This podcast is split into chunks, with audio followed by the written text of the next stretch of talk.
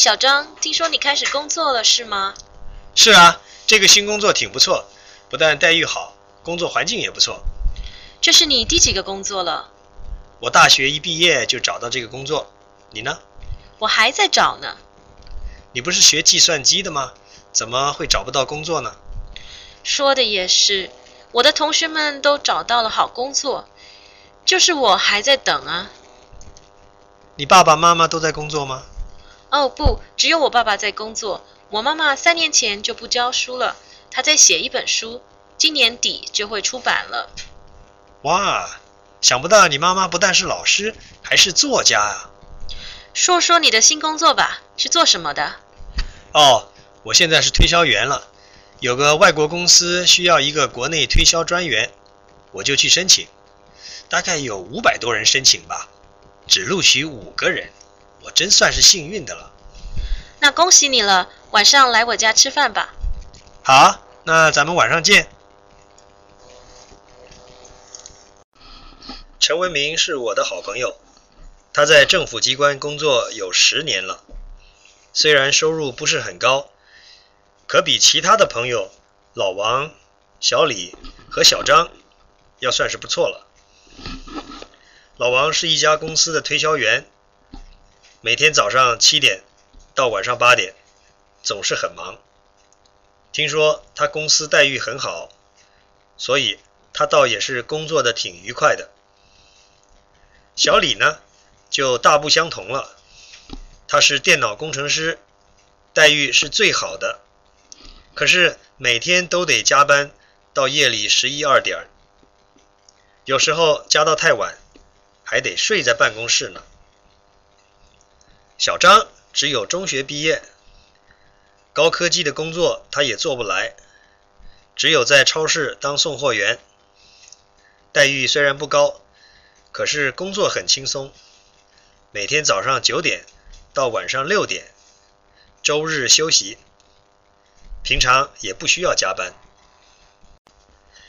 刘日新很快就要大学毕业了，他的专业是电脑工程，所以他想去美国留学。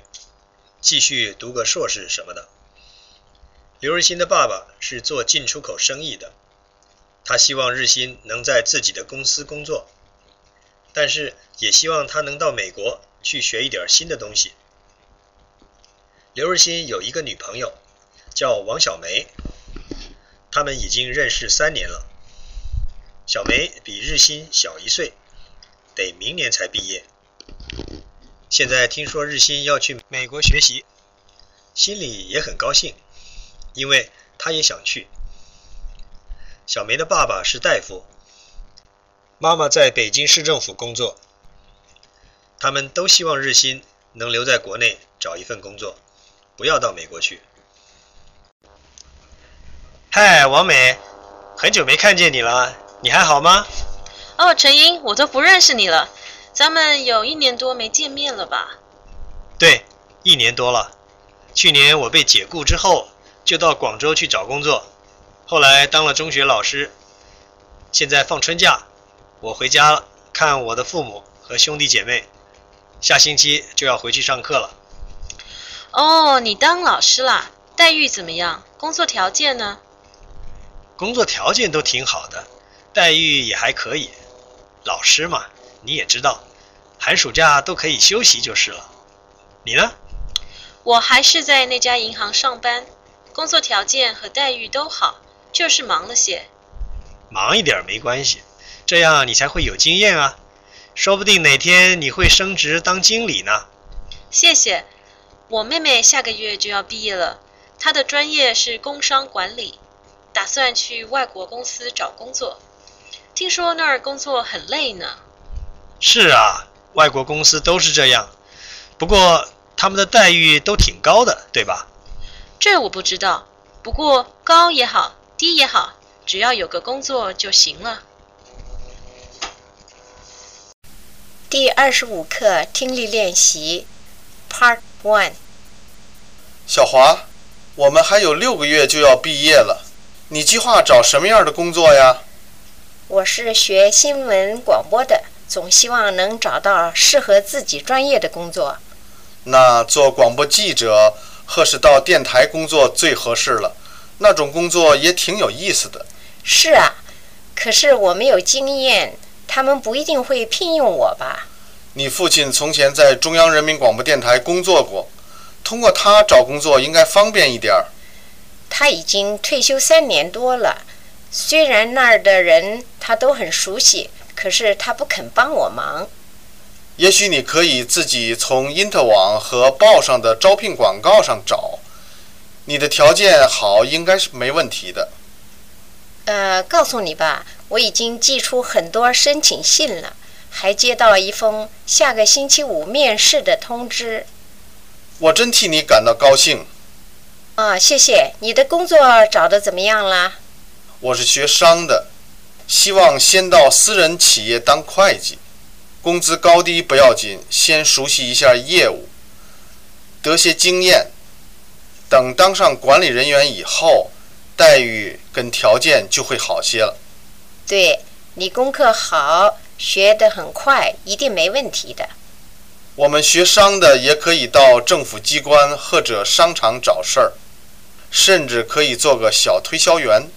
是啊，像工程师、医生和律师这些工作，虽然工资高，可是工作机会也是不太多的。工作也挺辛苦的。你说的也对，让我们一块儿努力吧。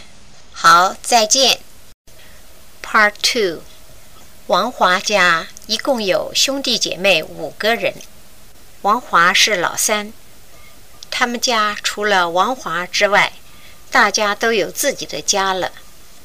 王华大学一毕业就被一家私人报社雇佣了。他在大学念的是中文。常常写文章在报纸上发表，他的笔名叫老关。他哥哥嫂嫂都是标准的公务员，在政府机关工作。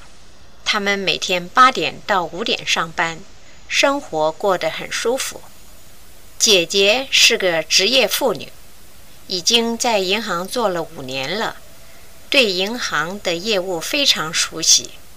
每天都穿得漂漂亮亮的去上班，下班以后常跟男朋友出去吃饭、看电影什么的。弟弟是个警察，在北京市公安局工作，他的工资和待遇都比以前好了很多。他爱人在一家私人公司当秘书。妹妹是个报社记者，工作忙也很辛苦。需要经常出差，所以多半的家务事都是先生做。